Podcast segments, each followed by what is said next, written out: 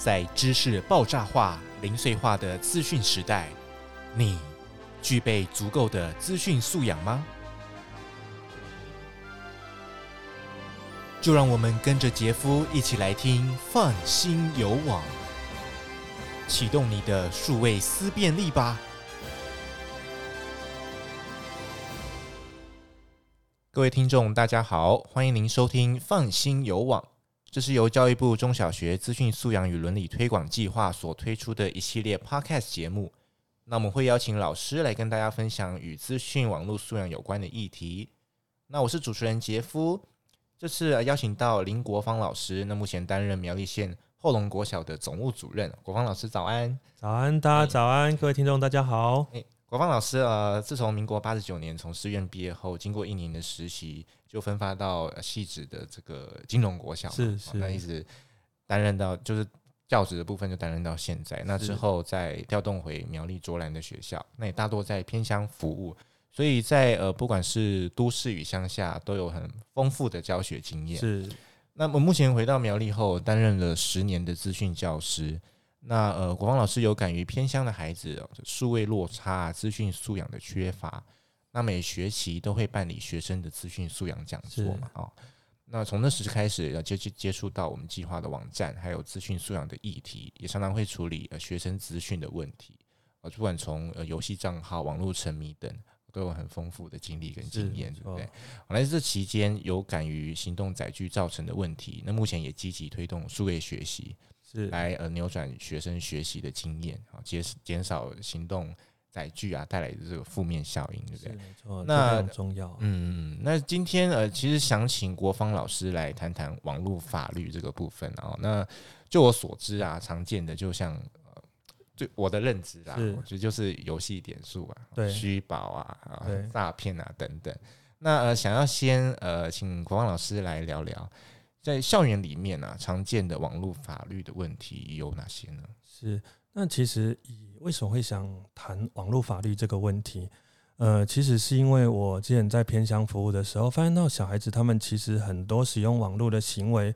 其实明明已经逾越法法律的权限，嗯，但是他们往往没有自觉，他们觉得这是虚拟的，那跟现实生活无关，我应该不会构成犯罪行为吧？那所以我大概在十年前左右就一直有这样的想法，想要来进行这个网络法律的一个宣导，这样子，因为很希望呃让各位小朋友或是各位家长知道说，其实。呃，网络的进步啊，它带来的不只是我们生活上的便利，然后科技上的一个发展之外，事实上它可能有一些行为会影响到其他人，甚至衍生出法律的问题。那所以很想要跟各位谈这个部分。那刚刚杰夫有讲到，其实游戏啊，是我们大概小朋友在接触平板载具这一块最先接触到的这个部分。对啊。那所以在学校啊，其实处理网络游戏这个部分。其实处理的蛮多的，那比较常见的呢，譬如说像很多小朋友啊，他们会呃利用网络游戏的时候，因为网络游戏其实他为了要能够赚钱，他的最主要目的还是在盈利。那他会设计非常多的方式，譬如说皮肤或者是虚宝，那甚至有些游戏呢会有所谓的 VIP 制度，也就是说呢，你花越多的钱储值，你就可以获得越多的奖励。那小朋友为了要取得这些奖励，他们呢可能就会。呃，利用跟这样要零用钱，嗯、那甚至可能就会衍生出一些可能日常生活一些偷窃的行为。对对对，对，因为因为其实我我会讲到游戏点数啊，其实是因为就是贵校的嘉玲老师也有来录啊，我们趴开的节目啊，那他是讲网络沉迷，那我就是有谈到说我以前有玩那个线上游戏，对，我在国小，嗯，是，然后就网络上当然很多讨论呐，然后那个时候小学啦，我自己也不懂，然后就在网络上看到什么。点数，那个叫诶 Gash 点数产生器，对，然后他就跟你说呢，你要先你要先去超商买那个序号，嗯，对，买一百五十或者三百元的都可以，然后人家把它寄给他，他要先什么审核啊，确认这个是有效的，然后再再回传那个无限无限点点数产生器给，然后我就傻傻的 我就去买了，我就真的拿零用钱去买，然后我就寄回去，然后我一直等等等不知道等多久。没有收到任何消息，对啊，对，然后我就我后来才明白，我被骗了。对，这个是我很有感触，就是以前我我现在想真的好荒唐，呃，不会有这种事。不过现在小学真的不，小学真的不懂啊。对，因为其实，在小孩子他们接触到这个社会，其实是懵懵懂懂的，嗯、那很容易发生像刚刚 Jeff 这样的情况。对对。那我们在学校当中，其实也会遇到这样的一些情形。那我曾经遇过一个例子是，呃，当下处理起来真的觉得还蛮夸张的。那个，案子是一个小朋友，他其实他在学校人缘不是很好。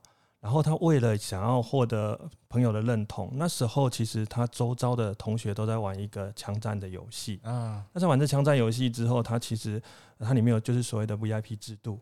那在这个情况之下，你只要储值五千块就可以得到 VIP 四的等级。那每天呢就可以获得比较好的奖励。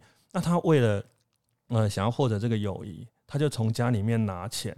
那估计前前后后，等到学校这边呃觉得有点不太正常，发现到异常状况的时候啊，估计他已经从家里面拿了十几万哦啊！那我那时候听看到这个数字，稍微估算一下，觉得这家里面不可能少了十几万都不知道吧？后来了解这个家家学生的这个背景啊，发现到他们家是开那个金饰店的啊，然后呃家长说他们家里面的那个流动资金啊，随时都有上百万。所以，如果只是几千块、几万块的丢，他们基本上不会发现到。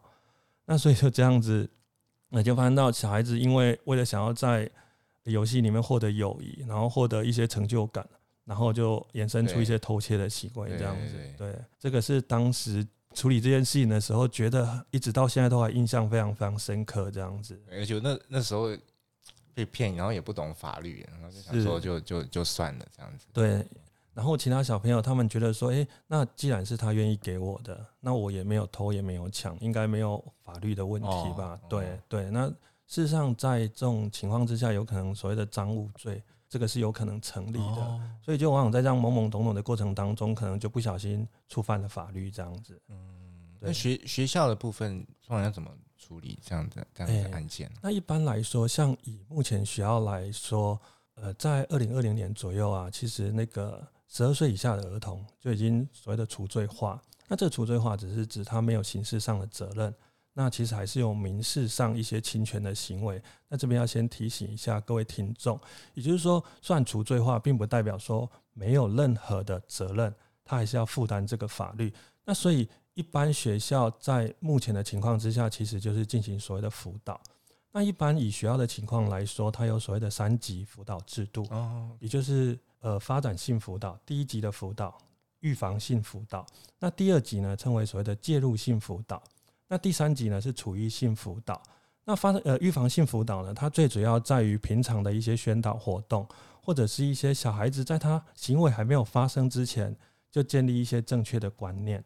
那介入性辅导呢，是当我们可能家长或者是老师发现到这个小孩子有问题之后，然后他寻求呃学校辅导人员的一个协助。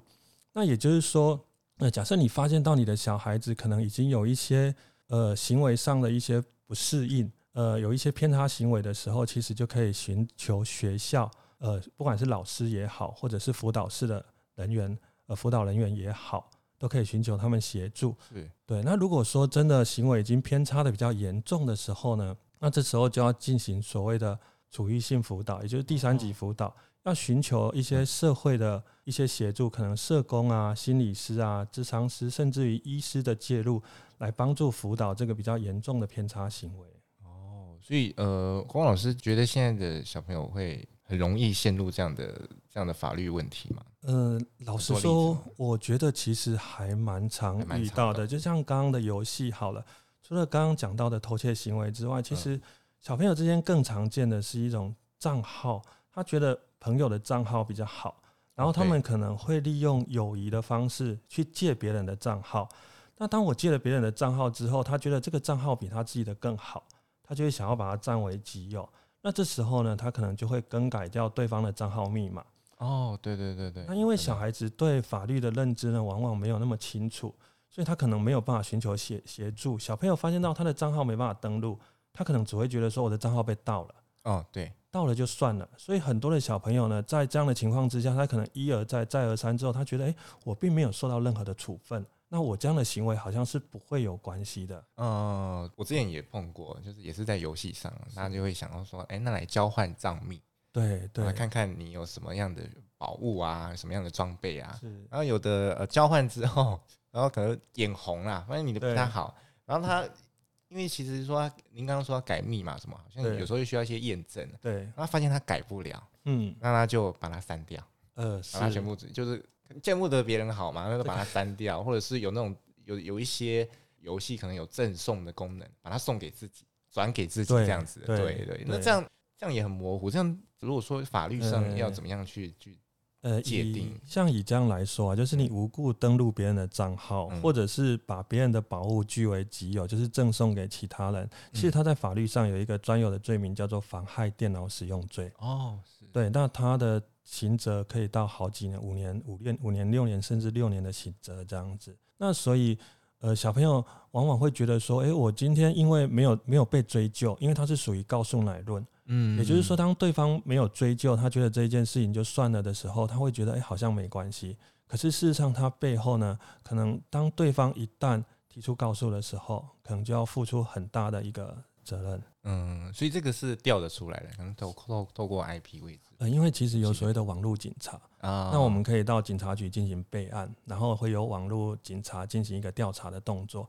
那基本上我们凡走过必留下痕迹，凡使用过必留下 IP 啊，呃，是，所以基本上呃，你任何使用网络的行为，呃，I IP 这个地方呢都会进行一个记录，那可以透过 IP 的追踪呢，了解到当时的使用者是谁。所以基本上是逃不掉的哦，但是这样的程序应该是要花蛮长的时间，对不对？可能真的是被害者下定决心要来提告或者要来处理，是，是他当然需要一些时间。可是当有些其实我们在网络上面玩游戏的时候，呃，其实往往会看到有一些人，他就是真的当一发生这种情况，他马上就是报警。那即使花的时间比较长一点，但是不是不到，终究还是会到。呃，就是总有一天，当警察他处理案件处理的进度差不多的时候，他一定会处理到所有的案子。嗯，对对，所以不管在游戏，我发现在在很多社群平台上也蛮常出现的。可能你说什么、呃、什么被动收入啊什么什么，然后可能要索取你的信用卡等等。呃，是是，然后就发发现某一天你收到了那个信用卡公司的电话，说你那个里面的被被停权啊，或者账户被冻结了这样子。然后也是很麻烦，这种就真的需要用法律来解决。我觉得现在越来越多，没有错。因为其实我觉得，不管是网络也好，或者是我们现实社会也好，其实终究都脱离不了法律的范法律的范畴。那也就是说，其实我们的行为除了受到道德的管控之外，其实法律是非常重要的一个约束行为。那任何违法的行为都有可能呃要付出相对应的责任。嗯。是是是，我觉得今天也接收到很多新的资讯，就是小时候不知道的，我小时候不知道的事情，嗯，就觉得傻傻的，然后觉得就算啦，反正就一一两百块、两三百块被骗这样子。是，不过如果没有更多人知道这些观念的话，可能就会有更多人被被受受骗。是，那其实今天想要谈这个主题，老实说，这个主题真的偏生硬。呃，对我来说也很多东西，其实我并没有那么熟悉。嗯嗯。那但是我很想谈这个主题的原因，就是希望让更多的人可以了解你的行为，它背后一定有它所要付出相对应的责任。那所以我们在做任何行为的时候，都必须要谨慎小心。嗯，所以大家一定要切记，不要把呃，就是游戏的账密啊，或者是不要相信任何呃，可能觉得对自己有利的资讯，往往就是可能是对自己是不利的。就像错对，如果大家都知道怎么样去赚钱，对你那他们为什么不自己先赚，还要还要分享给你，对不对？没有错，网络上面会有多很多这样的讯息，对。那我们在看到之后，往往会觉得哇，怎么那么好？那我刚好需要这个东西的时候，那我是不是就可以透过这样的方式，不需要太多的努力，我就可以得到我想要的？那有没有遇过是那种言语上？呃，那其实这个部分其实也蛮多的，真的也蛮多的，尤其像现在。群组非常的发达，不管是 Line 也好，Message 也好，其实呃，同学之间或者是班级之间，往往会所谓的班级的群组，或者是好朋友之间会有一些群组。那但是班级里面大家都知道，其实一个班级二三十个学生，要每个人都和平相处，或每个人都和乐融融，这个基本上是不可能的。对，因为大家的个性都不太一样。对，那所以往往里面会有一些小团体的产生。那这些小团体的产生，呃，也许井水不犯河水，那也许就会针锋相对，尤其当有一些冲突的时候，所以常常在呃小朋友的群组里面啊，尤其我们在处理呃国小这一个区块的时候，很常出现出现所谓的言语霸凌。对对对，其实都我觉得都环环相扣哎，霸凌，然后霸凌可能就一言不合讲出一些比较毁灭性的言语啊，那可能就会来触犯到法律的问题。对，没有错，就像呃我们可能呃因为。跟某一个人有一些过节或冲突，那甚至于可能因为什么事情，然后造成了彼此的一个互相的不喜欢。那假设说我们能够容忍或包容，嗯，呃，这也没有关系。但是往往在群组里面看到就是针锋相对，那可能会出现一些比较不恰当的言语、攻击性的言语。那这些其实它背后可能就带来所谓的公然侮辱罪，或者是诽谤罪。那甚至有人会在网络上面听过一个传言哈，就是所谓的私讯。呃，假设我用私讯的方式，因为它不是在公开的场合，所以可能会没有法律责任。事实上，这是非常错误的。对，因为它可能涉及了民事所谓的侵犯人格权。也就是说，虽然刑事上面没有责任，但是在民事上你要付出相对应的责任。